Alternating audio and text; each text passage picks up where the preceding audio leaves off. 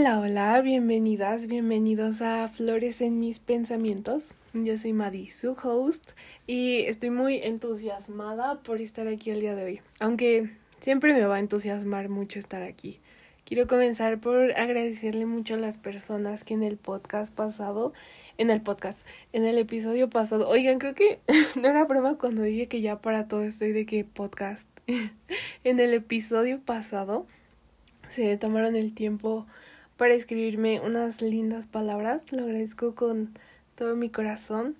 Estoy recibiendo mucho amor y es lo mismo que yo estoy dando con todo mi corazón.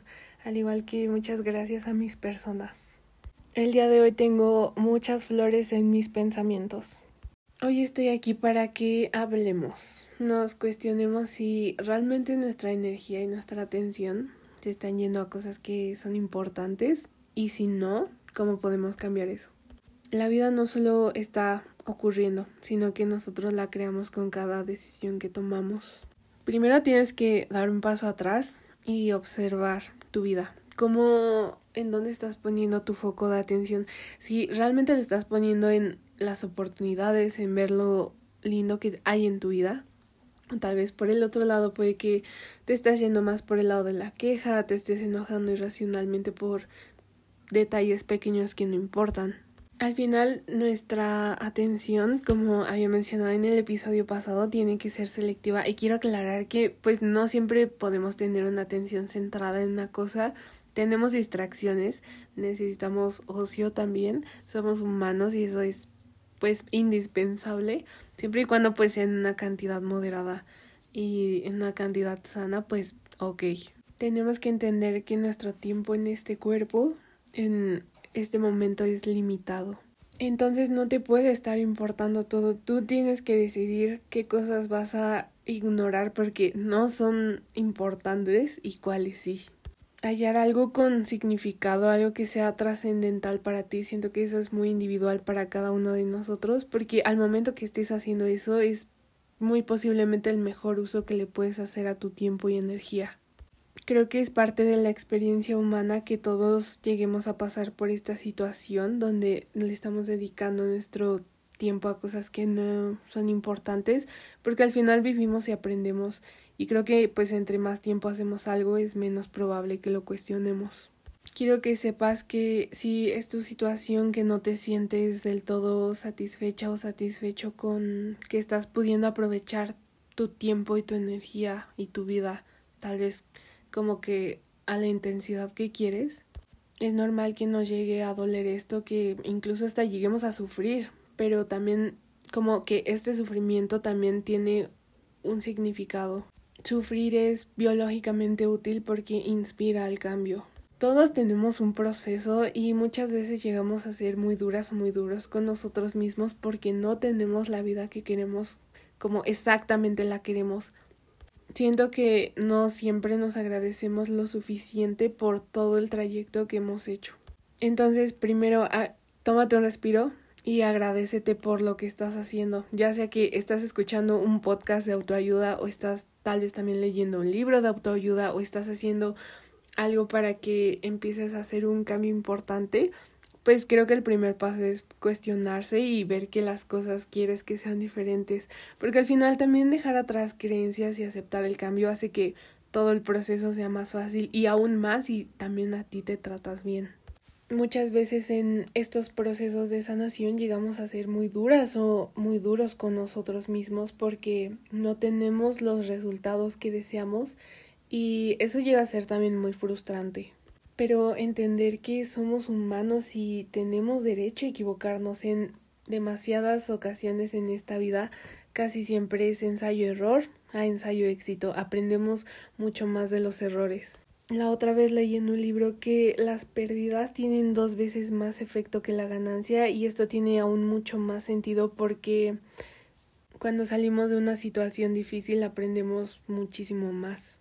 Ok, pero ahora sí ya entrando al tema, quiero decirte que nuestras decisiones se basan sobre las cosas que priorizamos y es aquí donde entran los valores. Pienso que los valores están demasiado subestimados ya que pues con esto se rige nuestra vida. Yo he visto que muchas personas realmente no conocen sus valores y pues cuando no los conoces creo que a veces por este tipo de cosas no nos centramos en lo que realmente queremos y a veces hacemos también las cosas o tomamos decisiones por lo que también los demás quieren.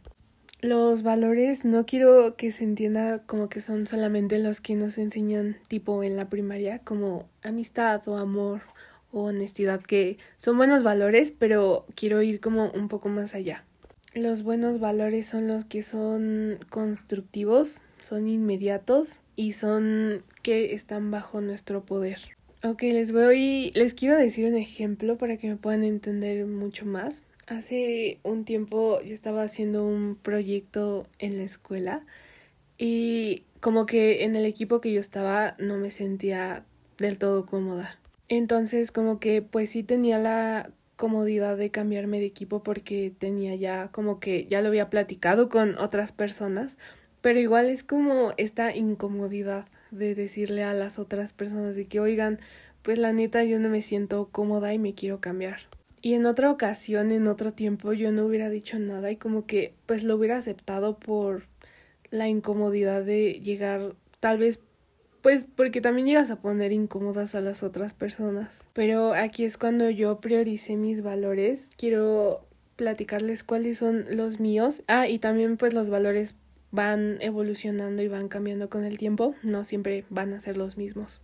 Pero mis valores principales para mí es el amor, la comunicación y el respeto. Entonces, pues yo podía quedarme en este equipo si no decía nada, si no incomodaba a nadie. Pero dije como, no, o sea, voy a priorizar mis valores, que pues principalmente es el amor a mí misma, la comunicación, que yo necesito comunicarme para sentirme bien, y el respeto, o sea, se los voy a decir de la forma pues más respetuosa posible. Al final, si las otras personas se lo toman a mal, pues en ningún momento mi intención fue lastimar o hacer sentir mal a alguien. Entonces, pues aquí es cuando pues les dije de un buen plan de que me iba a cambiar de equipo y así. Sé que suena de que una decisión de que no me cambió la vida para siempre, pero después de eso como que empecé a agarrar más confianza en mí para expresarme respetuosamente con los demás sobre cosas que quiero o no quiero es como pues poco a poco que vas normalizando también esto. Y ojo que también pues las demás personas van a llegar y decirte de que pues oye me incomoda esto o podemos hacer este cambio y pues sí al final siempre que haya respeto y todos se sientan más cómodas o cómodos con eso pues hay una mejor disposición de todos. Otro ejemplo puede ser pues como a la hora de lanzar un proyecto, muchas veces no llegamos a hacer las cosas por el miedo al que dirán. Y eso es muy fuerte porque muchas veces cuando el miedo nos llega a corromper se siente se siente muy feo.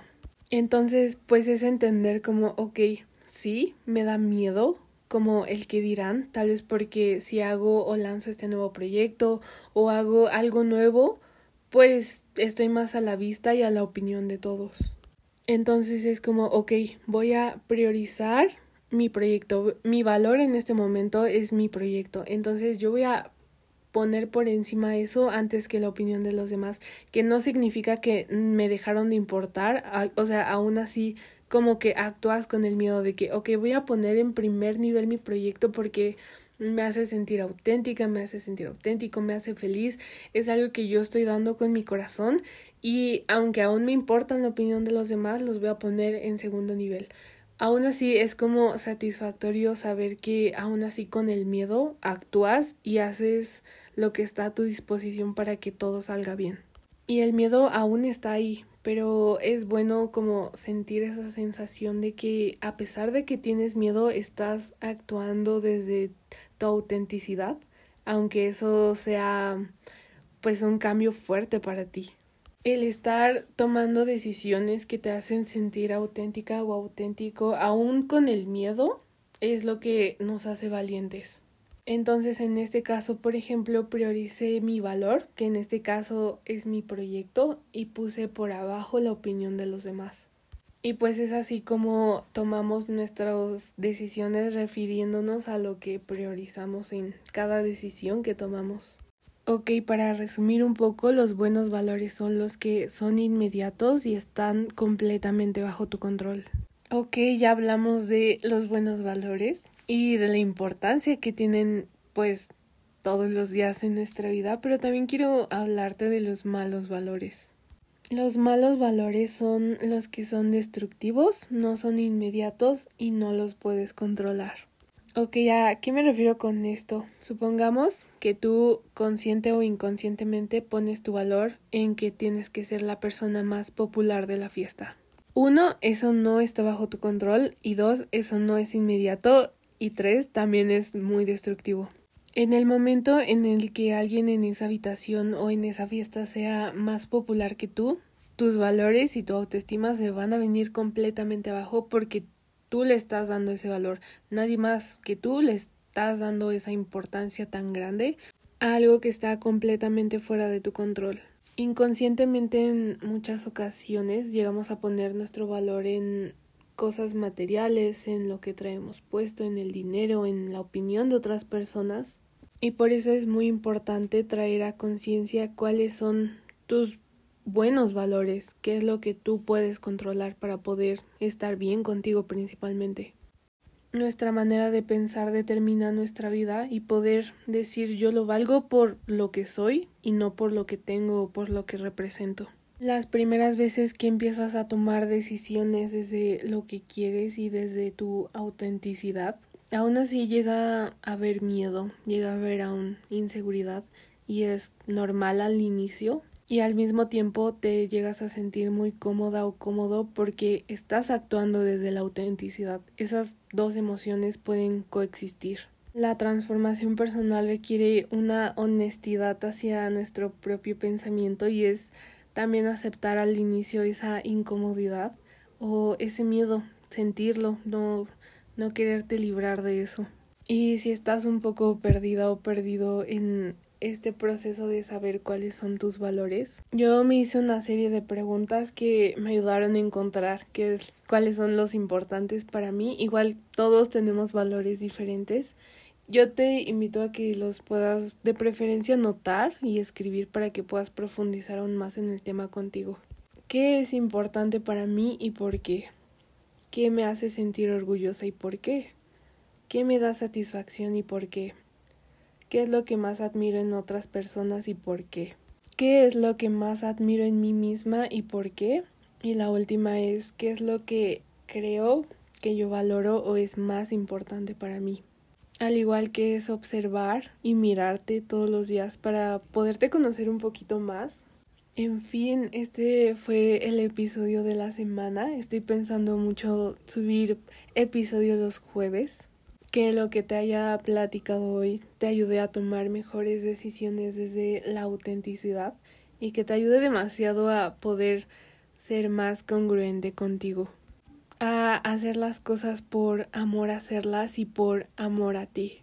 Tener mis valores más claros y actuar desde ahí me ha hecho tener una mejor armonía conmigo misma y espero de corazón que también a ti te ayude mucho para que puedas saber cómo estás rigiendo tu vida. Agradezco con todo el corazón que estés escuchándome, te mando un beso y nos vemos la próxima semana.